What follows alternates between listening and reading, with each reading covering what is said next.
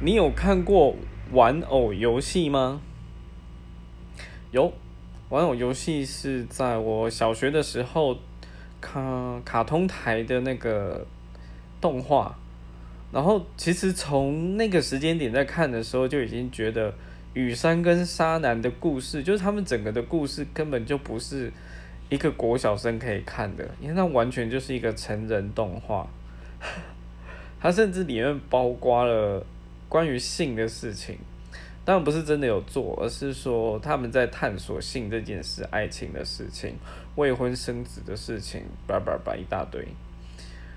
那。我觉得以前的动画真的蛮描述人性的部分，所以如果你喜欢的话，可以再回去看一下。